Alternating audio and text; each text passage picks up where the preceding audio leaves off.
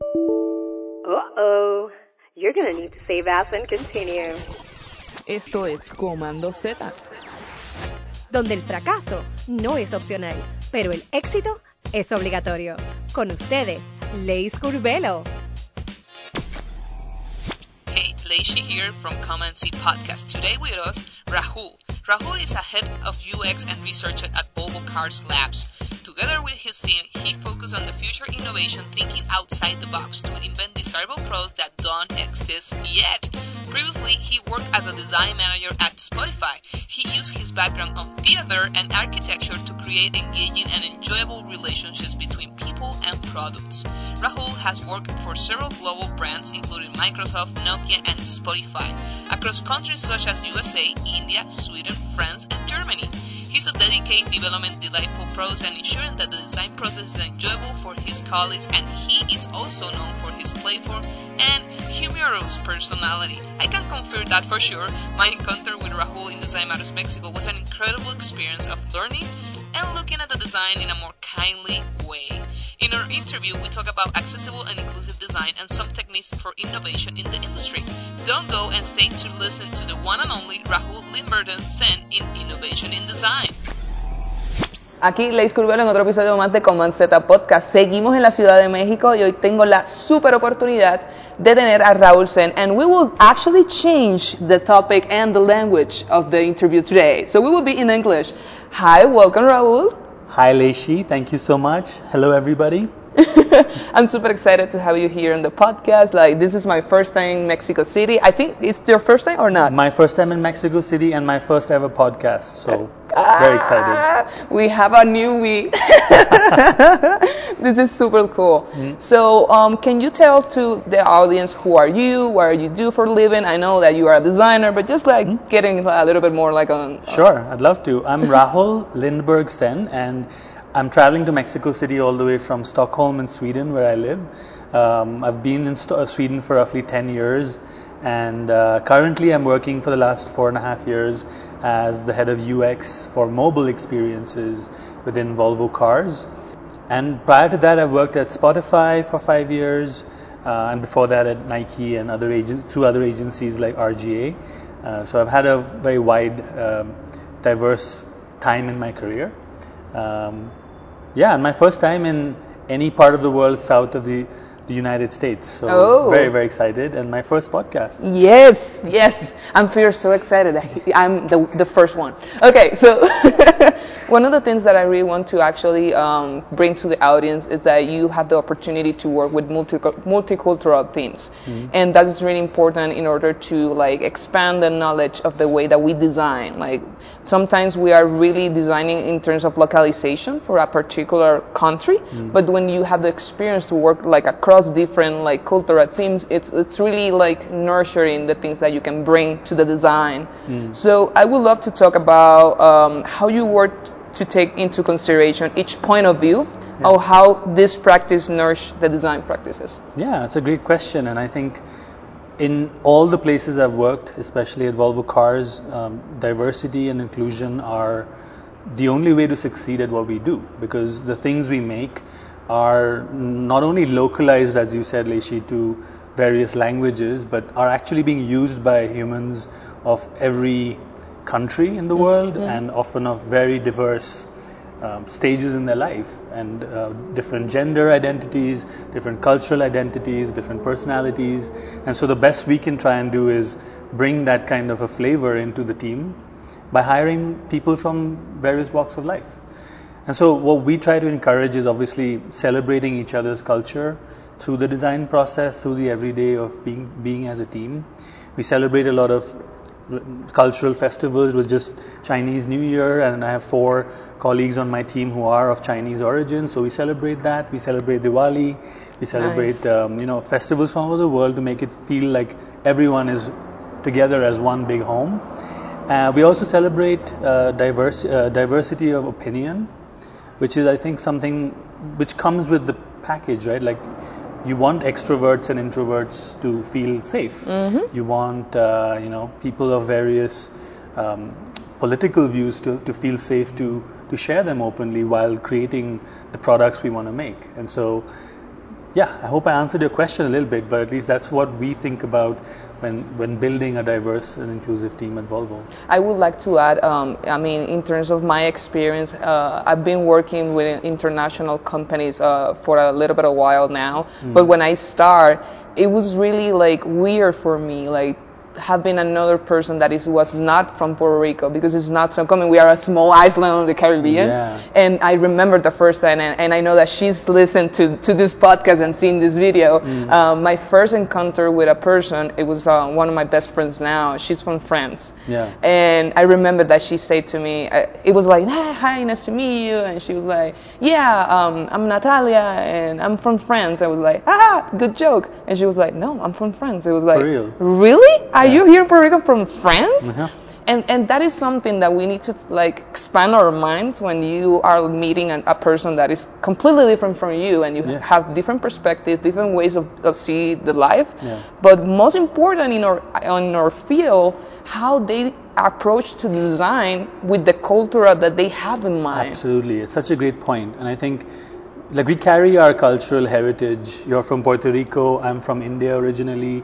We're all like displaced in the world. We're all trying to find our identity in a displaced or even in our local setting. And and in these situations, um, celebrating the cultural differences that we share is so important to acknowledge because not everyone looks like you, thinks like you, mm-hmm. feels like you, and I think that's important as we like like your realization that someone from France can actually be in Puerto Rico. Exactly. Right? Like we have that happen all the time. It's like, oh yeah, you're you're Indian, but your name is Swedish. How does that work? And I'm like, yeah, I'm I'm married to a Swede. I have two Swedish children. I am Swedish, but I'm I'm of Indian heritage. So I bring my examples of Indian craft, of Indian culture and storytelling. Like we have, like Puerto Rico and Latin America, you have centuries of history from where I come from and where where you come from, and Mexico City as well. And I think that's what makes it interesting to be in the design profession is to mm-hmm. to think beyond the dry double diamond design process and actually understand local flavor and understand stories of myth and mythology or traditions like in india you touch people's feet to show respect and that's completely alien in, in sweden but we talk about it because you know brings us together. It makes us feel like i've never been to your country but through you i i experience what it's like to be in your shoes uh, in a sense. So- empathy is really yeah. for us like how we can actually translate empathy through design. One of the things that i would like to actually share taking into consideration how to expand the topic Yeah. um, it's actually like Command Z like the podcast itself. We want to show in case how the design is living in the countries that we travel. Mm. and one of the things that um, for me it was really surprising here in mexico is like the use of color. Like it's really impressive. Like i know that sounds like a little bit silly like okay Leisha, yeah color of course latino uh-huh. Mm. but the reality when you start actually living and traveling you can see the difference on design in some small aspect that it blows your mind like Mm. we have colors in puerto rico we are caribbean in, in, in terms of island but Yeah. the way that they use it here is just so impressive like in, in india for example Yeah. do you have like something that w- you can share in terms of design in particular Yeah, it's the same as you mentioned. I'm, I was, I felt at home immediately when I came to Mexico City because it's like this full of red chili colors and Uh-huh. yellows and blues, and I was like, this is like a breath of fresh air. And it's the same for me coming from India. We have um, a lot of traditions of architecture that are, you know, rooted in thousands of years of cultural history. We have uh, 50 different languages being spoken in, in India. We have cuisine that's diverse. So it's really a melting pot of centuries and centuries of immigration. Um, and so we are kind of diverse country to begin with. And then when I bring that with me to Sweden and I see my fellow Indian colleagues or Chinese colleagues uh, at, uh, back where I work, I just want to make sure that they feel that their culture is why we want to be together, not not that we want to displace you and make you what you're not, but you are that culture that you represent in a sense. One of the things that I would like to share with the audience that they learn from, learn from us is like how you can actually bring this diverse and inclusion when you have a brainstorming session. Like how you can actually tackle that and bring that as a part of innovation. Yeah, and I think it's um brainstorming is what we do for a living, don't we? Uh-huh, as, as yeah. a design craft, and it's it's brought about through the mindset of you know divergent thinking, convergent thinking, but it's what you put into it. To your point, that makes it interesting, especially when we're solving a variety of problems. You don't want all of them to be the same solution. Mm-hmm. And to me, the way we achieve that is when we actually extract the uniqueness in our perspective from each other. So that includes cultural diversity to, to start with, extracting stories, lived examples, like you said a story about how it felt for you to come from Puerto Rico or your French friend in Puerto Rico. Those are the examples that make the process real, right, and local in flavor. That's one. The second one is, um, to me, the diversity of opinion. Because if everyone had the same views, if everyone said yes to the same ideas, there's no friction, there's no creative tension. And I think the best ideas come in the innovation process when there is opposition, when there is friction, tension that grinds the dirt into diamonds, right? And the third one is diversity of personalities, where some of us are extroverted, some of us are introverts, and, and we prefer a different way to, to express ourselves. And what I try to achieve in the facilitation sessions I run is to make sure that everyone feels like they have their own way of expressing. So sometimes making, uh, giving people space to write their thought if they are not good at thinking the top of their head is one example where you know I at least look for the silent voices in the discussion to be heard as well. To say, hey, we're going to take five minutes to think through our thoughts and write them down so that everyone gets a chance to express, not just the ones who are quick to express opinion verbally, but also those who, who have fantastic ideas but feel a bit shy or a, a little bit more, you know, res- reluctant to express it.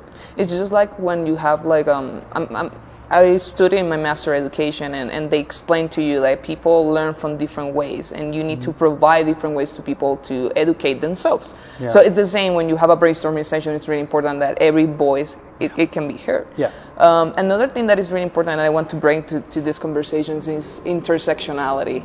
And when you have, like as you mentioned, when you have a team that everyone it looks the same, comes from the same background, Yeah. had the same type of ideas, it will be just like a yes section.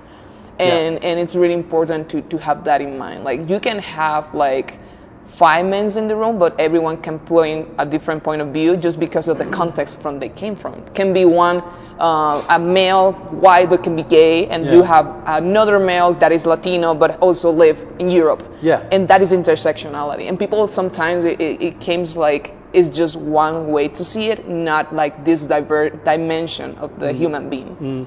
I think that's such a beautiful thought you're you're extracting in the conversation because if all of us thought exactly the same, looked exactly the same, there's just it's a dry, uninteresting world we would live in, wouldn't we? And so, to celebrate that, you need to draw out what we call in the innovation process uh, key differentiator, key differences, or um, there are things that we will generally agree with, right? Like there are things that we can look at trends or general opinions and say, yep, more or less everyone in the discussion agrees on topic A, B, and C. But maybe topics D and E would, because one is of a different sexuality or a different gender identity, would be completely different. Some of us would think like this, some of us would think like that, and those polar- polarities is what makes the topic interesting to discuss. And so, what I think I try to enable through my team, through everyone I work with, is a safe space to have that discussion and facilitate that discussion in a way that draws out the the opportunities to, to make things better and also identify the risks of the dis- discussion to make sure that we're not all saying yes and just writing stuff on post-its and walking away but actually having the real meaningful debates that we need to have Yep. We know the value of having a diverse like team, but I would like that people that maybe listen to this interview that mm-hmm. are managers, leaders, like what will be like something that you can highlight that will be like a benefit from having a diverse team?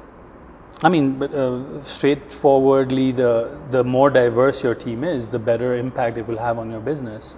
So what we have coached ourselves within Volvo to understand, and at Spotify and at previous places, is diversity means it's not a marketing term that we use to make different cultures belong in a team, but actually ends up with a better product.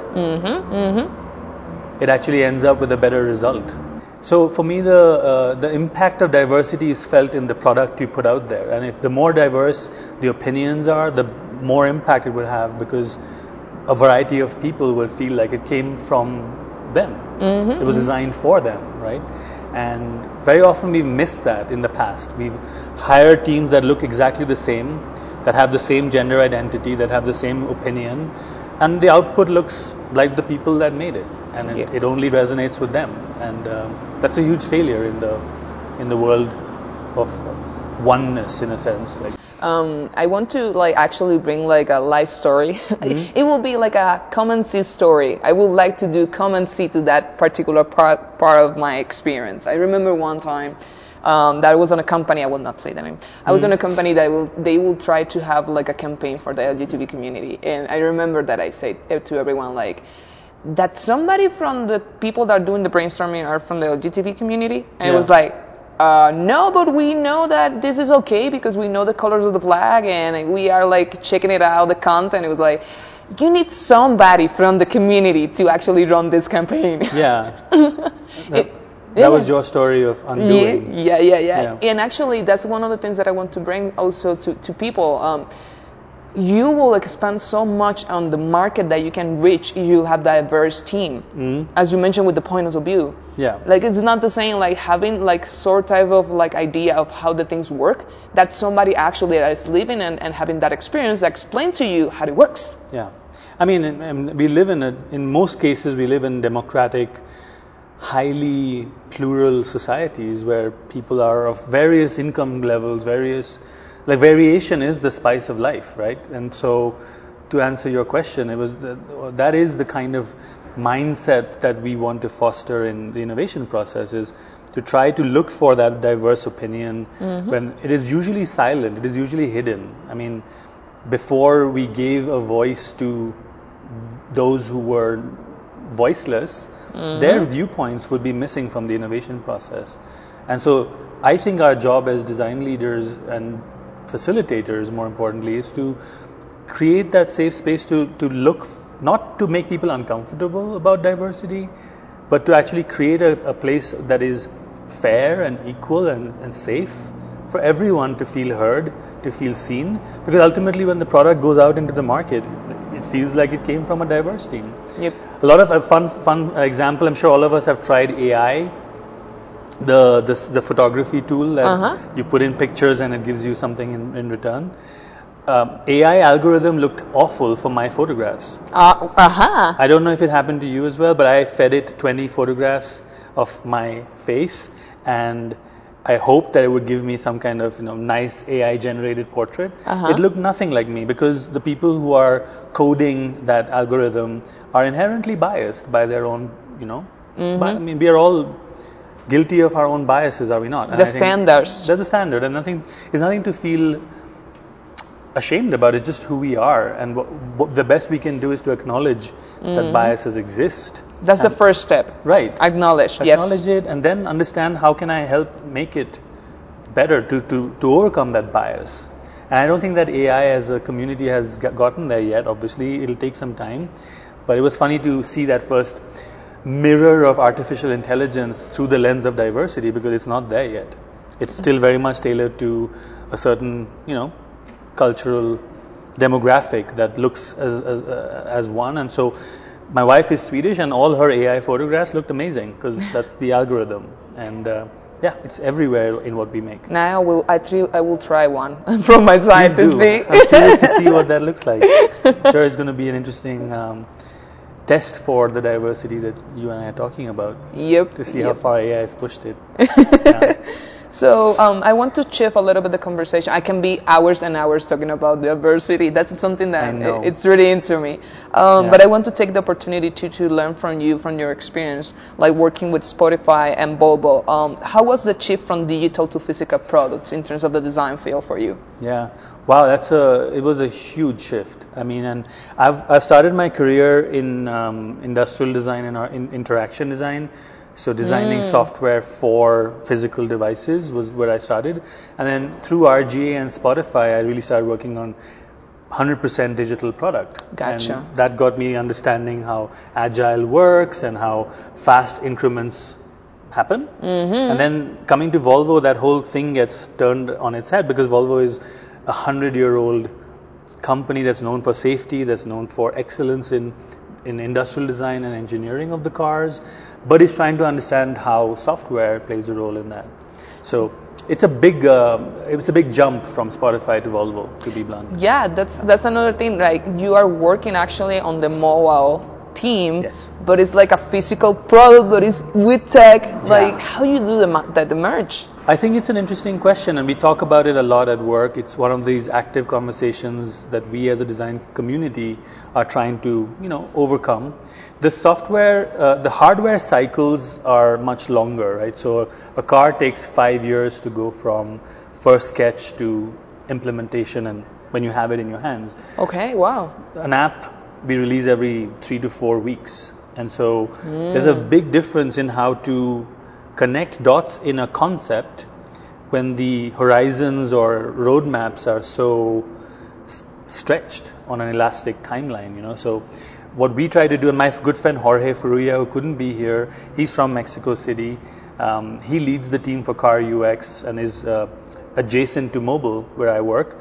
And we collaborate on this topic constantly because his team has to focus on delivering the user experience for the car and is bound by a certain, um, let's say, frequency of how we work, when do you check for decision points. It's much more considered because the timeline is much longer. Whereas in mobile design or in web design, where my colleagues in web also are working on uh, on various pro- products, the delivery horizon and the, the double diamond that we talk about in the design process is much more compressed. Mm-hmm. So you're doing sprints in two or three weeks and then boom, the product is out there. The feature improvement is out there. Whereas with the car, it's much more packaged. You have to deliver it as a whole because the car at the moment is still engineered very much as a you know a job that has a certain deadline and then once you do it engineers work on it and then it comes out in, from the factory you know that will change in the future. Um, software will get updatable in the car, but for now it's very much um, a bit of difference in how we work. Uh, like the car increment, as we call it, is 13 weeks, and a software increment in mobile is two two weeks. Wow, the difference is huge. Yeah, I mean, in terms of timing, like And the, the specification of detail is also, um, you have to think it through for the car because your the app you can quickly adjust if you make Mm-hmm. a mistake. You can push an update and it's done. Whereas a car is a is the second most expensive thing you usually buy as In a, your as a. Mm-hmm. customer. Yeah, after your home. And so we have to put a lot of thought into every single detail and the level of consideration that my colleagues in car UX have to put into it have to be really, really airtight before they ship it.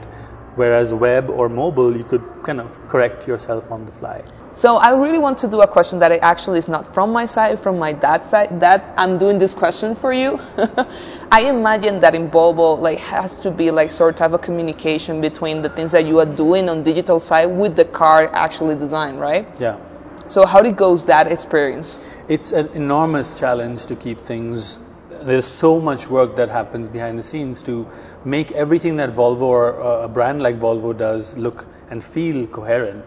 We have a web team that does online shopping, mobile team, car UX team that works on the car, retail systems teams that are working on all kinds of service design ideas for Volvo, and and all of this is how the customer experiences Volvo not just when they're sitting in the car, but beyond the car. Mm-hmm. And it's a huge challenge to keep things aligned. So what we do as a team is um, uh, we have a group that helps. It's called the guide team, and they help keep things uh, aligned as a design system to make sure that the the way that the car appears in the infotainment screen when you drive the car and how it appears in the app there are common signatures there are enough you know red threads in the design to feel as one family and I mean, we are led by principles. We have uh, about 12 design principles that I probably will have a, a little bit of a struggle to re- repeat here. Don't worry. Um, but then we also have five UX principles. And Wow. principles are a great way, as you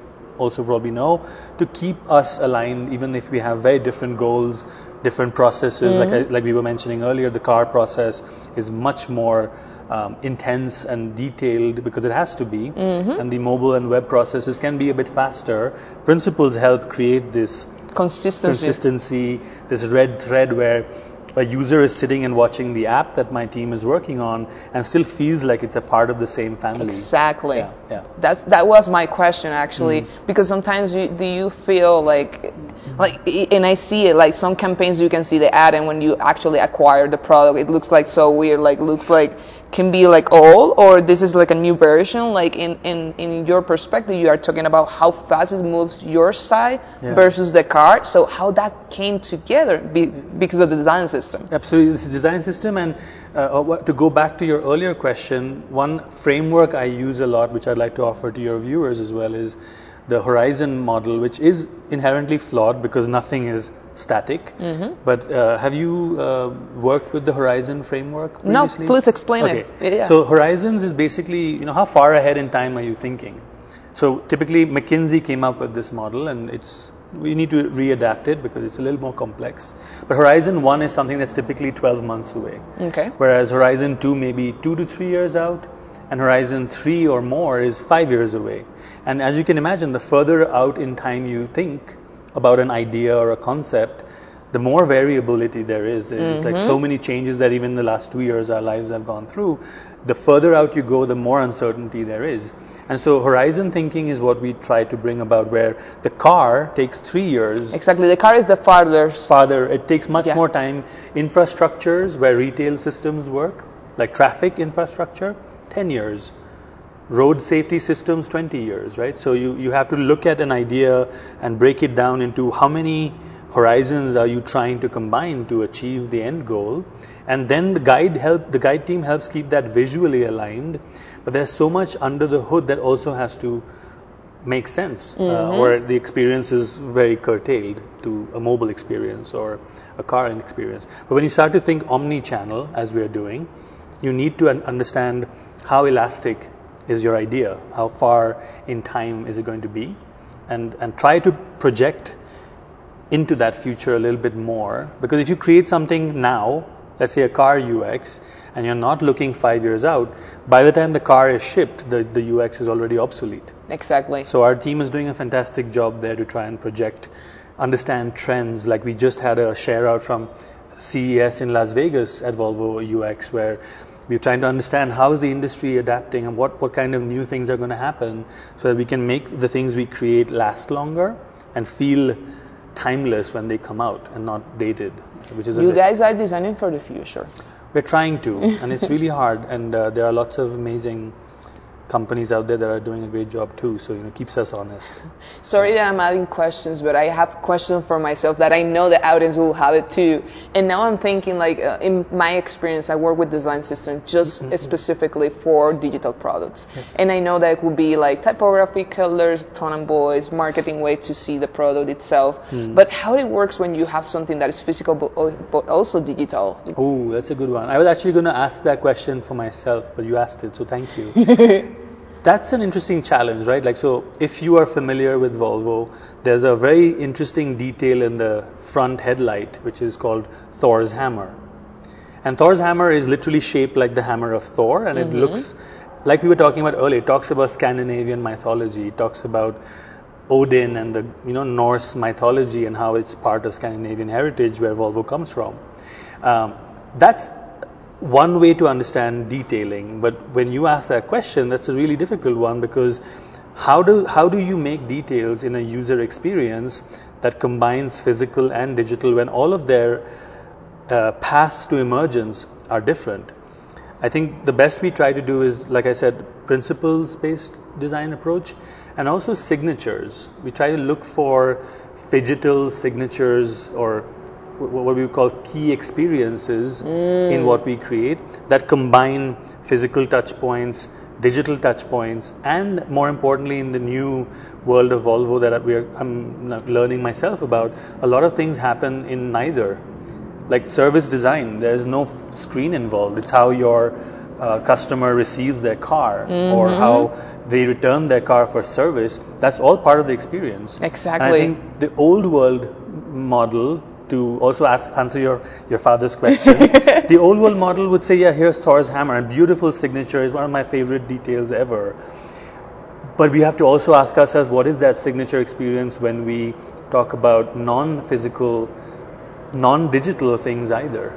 Mm-hmm. And we're trying to figure that out. It's not. I can't say we found an answer just yet, but we are working hard to try and understand across the journey on various touch points, what would those signatures feel like?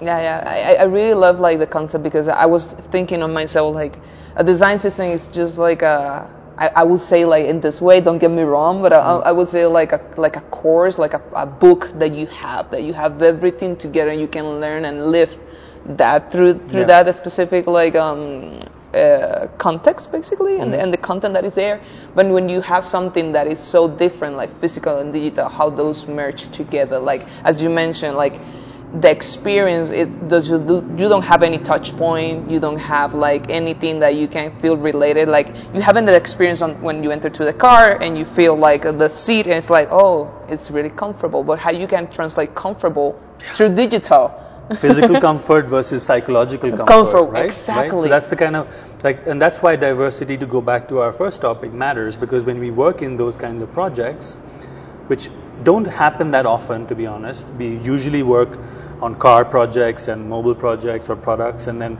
very often we find that there are bridges. The one that you're describing is the, the biggest of all bridge builders, where you have exterior designers, interior designers mm-hmm. of the mm-hmm. car who speak a very different language of metal, surfaces, mm-hmm. sculpture, working together with designers who are working on service thinking, mobile think, uh, design, car UX designers. So that's like a diversity of design skills. Exactly. That yeah. you need to know how to speak a common language before you can even design again, right? That's the point. Like yeah. you have so many designers, but have different languages, just like a diverse and, and different cultural things. Yes. And, uh, and, uh, and if you've created the right kind of conditions for diversity and inclusion, you go beyond culture and gender and personality and start thinking about diversity of craft as well right? Because it's important for, a, a, let's say, an exterior designer in a, in a company like Volvo to perhaps understand what UX is about mm-hmm. and vice versa. Mm-hmm. Because to, to be effective in these cross functional experiences, we need to understand each other's craft. We need to have respect and empathy for one another and, and know that there are different processes at play sometimes. Like the way you, you sketch a car physically with, with a pen is very different than how you do it with, with our design thinking process, mm-hmm. right? So uh, it's an interesting challenge, and I think we have a long way to go before we can really get better and better at it. ¿Sabes qué es una licencia tipográfica? Cuando adquieres una fuente, no te vuelves propietario de ella, sino que estás adquiriendo un permiso para usarla. Dicho permiso está sujeto a los términos del acuerdo de licencia de usuario final, también conocido como EULA. Este acuerdo detalla las formas en que puedes y no puedes usar la fuente, así como el número de máquinas en las que las puedes instalar o distribuir. Incumplir con los términos de la EULA puede acarrear graves consecuencias, ya que implica una violación de los derechos de autor. Esto puede resultar en demandas legales, multas y sanciones económicas, además de la posible pérdida de la reputación profesional y la credibilidad de quien la usa.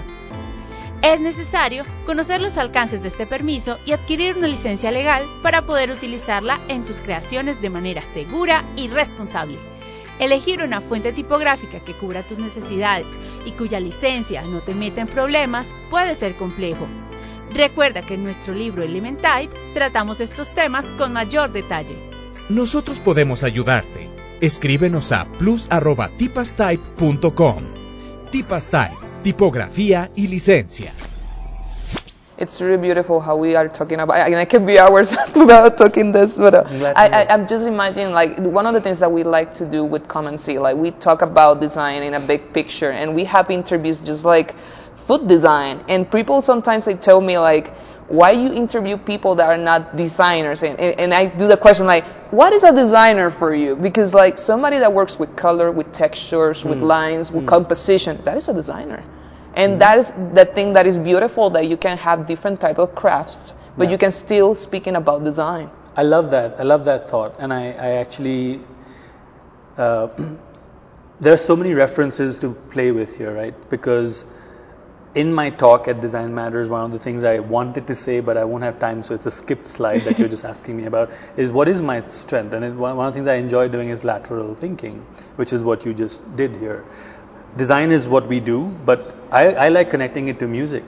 I like connecting it to mm-hmm. cooking or fine dining. I'm going to eat at a fine dining restaurant tonight, and I'm so excited about it because it, to me, it's all of these lateral threads in our approach where I'm like, step back as a designer and look at a musician and how they work. There's so much synergy. Mm-hmm. Like you, you, you tune your instruments, you, you find sounds that are sometimes noise, and then you try to process that into music. The same is in a way highly simplified, but when you're doing the cooking process, you're looking for ingredients in the forest, and you're trying to go, hmm, is this edible? Is this is this uh, a leaf that I can eat? And then you try to combine them as recipes into meals. And I think that's what designers do as well. I mean, we try to find ideas, we try to find patterns, combine them into, like a musician would, compositions, and then wonder, does that sound like music or is it noise when it comes to life as a customer experience? Every time that I have an interview, I try to do a little bit of stalking. Stalking? and I saw, uh, yeah, yeah, like that. I'm so sorry. And I was actually seeing a conference that you do, like a speaker session, that I really like that you explain to the audience the concept of design relationship sauce. I was so into it, and I was like, people need to listen to this. Oh, thank you. That's very kind of you to stop me for that. I gave that talk in, um, gosh, what is it, 2012 or 13 when I was working at Spotify. And I had this idea in a very data surrounded experience to come up with something called relationship sauce. Because what I was missing in the discussion was what is the recipe? I mean, we're talking about ingredients, but does it all come together in some kind of harmony? Or are we missing that? And that's what I called, in a funny way, relationship sauce, because all of us are in relationships, and how we went from being individuals to being together with someone that we love had a process. And I think products have that same process too. Any app or product that we love to use has a hidden relationship sauce in it. And I think we need to understand it better, not only as designers, but as product uh, managers or engineers if we can agree on what the relationship sauce is of the, the recipe, the, the dish tastes better, right? You can change uh, salt into some different kind of salt, but at least you know that that's part of the recipe that you're trying to create. So I wrote this talk. It's in, it's on Medium if you'd like to read it. It's way old, so thank you for bringing it back into my life. I also gave it a few talks uh, on YouTube, so just search for relationship sauce and you'll see what I was talking about. But really, the idea was how do you go from dating someone that you don't know into being in a lasting relationship with them. And, and, that, and how that converts to how we think and design products. Yes. That, that was the thing that blew my mind, to be honest. Yeah. Like, thank you. Um, in my experience, like when I started a podcast, for me, it was like an opportunity to bring like a, an additional resource to designers. And in my mind, in, in terms of like assumptions, I was thinking like this will be a resource for people that are starting their career. Yeah. And then when I start actually doing events and then start like having conversation with my colleagues, tell me like, you know what? I really want to be into the trends. And when some episodes that you have, I, I can actually update myself. And it was like, wait a minute. This is like a different relationship that has the podcast with my audience. It's not only for people that are actually starting careers, it's for Yeah. people that really want to like keep together and keep it with the trends and, and just be re, uh, relevant with the topics that are passing in the, de- Yeah. in the design industry. And in doing so, you evolved your podcast's relationship sauce, right? Yeah, and I think yep. that's the magic of that analogy. It's really not rocket science in a way. It's actually the opposite. It's dating science. It's it's what we do in our relationships. And we we buy flowers. We try to understand the other person's needs, and we go, why did that person react the way she she or he or they did when I did something? And that evolves your sauce. So it's not a, a static thing that you just keep as a finite object forever, but as you did with your podcast, it starts to evolve with you. And I think in I'm an architect previously, and in that you would talk call it product personality, right? Like cars have smiling faces on them. Why? Because it mm. makes it feel approachable. Buildings have like large doors. Even though the door is actually small, they give the illusion of large doors because that's product personality. It invites you in. And I think what I was trying to search for in that talk was what does that mean for us as digital designers when it comes to relationship sauce?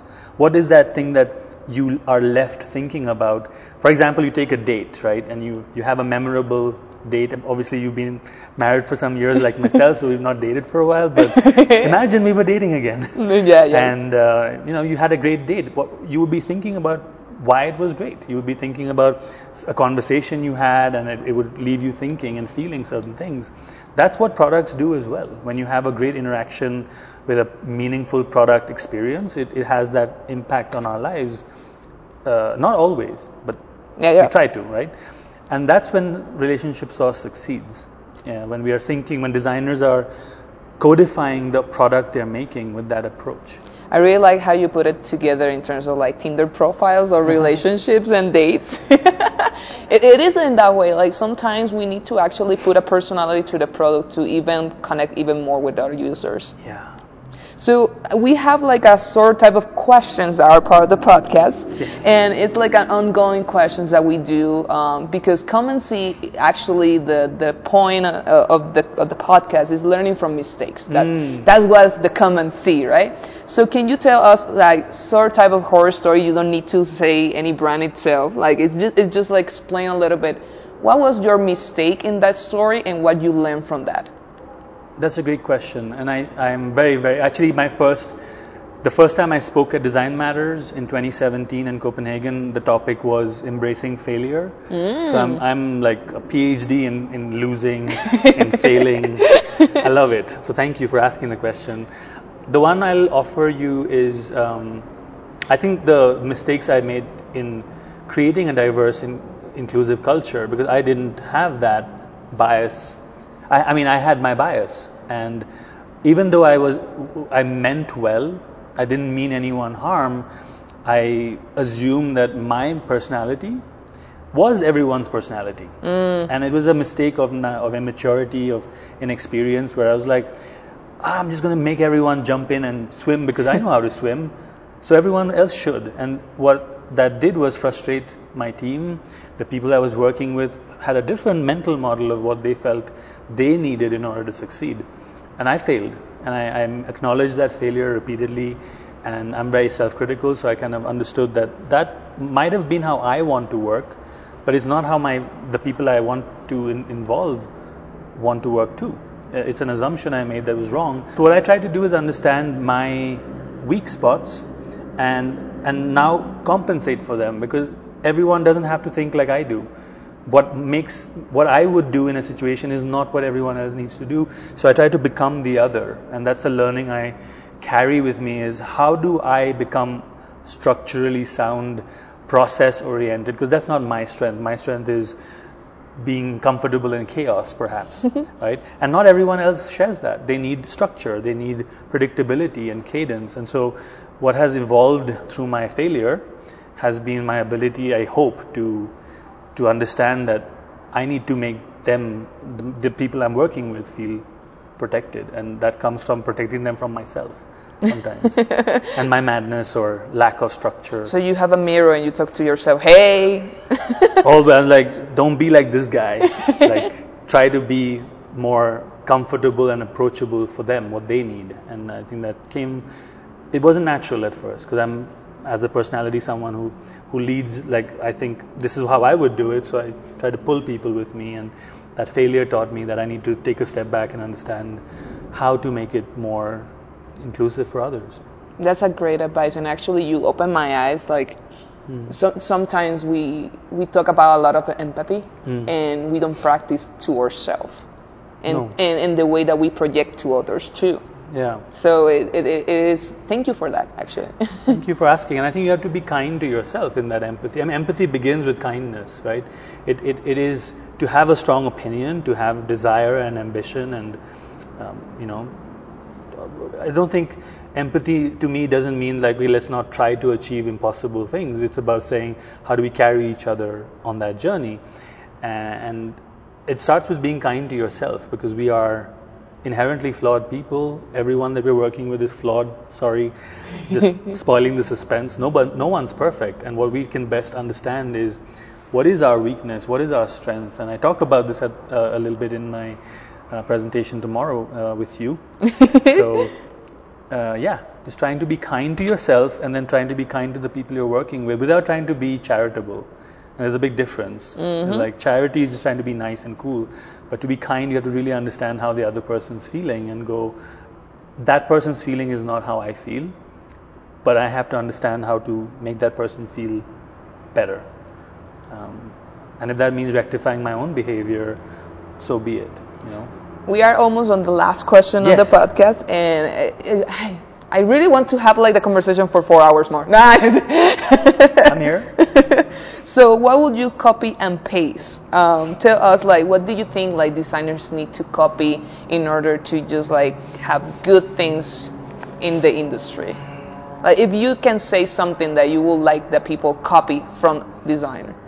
So my background and a lot of people I my if I rewind the clock 20 years ago was I was in theater and theater taught me empathy it taught me how to become someone else because you know when you're character acting mm-hmm. you have to become the character or you're not being genuine I wish I could copy paste that way of thinking into our design process and I try to do it with body storming sessions with improv theater sessions to get us away from our boards and sketchbooks and become comfortable with our bodies and act out interactions a little bit more.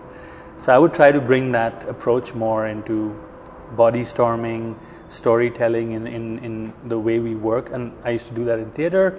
I'd like to copy paste it a bit more into design practice. It's so fascinating what are you were talking about. Like every time that I have like a sort of a conversation with a designer, it tells like, remember, you are not the user, but you know what? If you use like the acting model, yeah. you can feel also like related to your mm-hmm. like character in, in some way. So you can feel what is going on.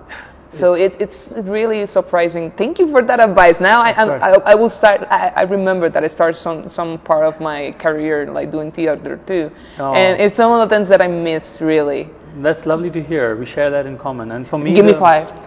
I mean, thank you. And one, one example, I know we're out of time, but one example we, as a brainstorm I've done in, in previous sessions is to turn off the lights in a room and make everyone um, lose their sense of sight. And then try to find the settings in your phone with your eyes closed. How do you do that? And in order to, to go through that exercise, you really feel how it is to not have vision, which we take mm-hmm. for granted. And so that's empathy.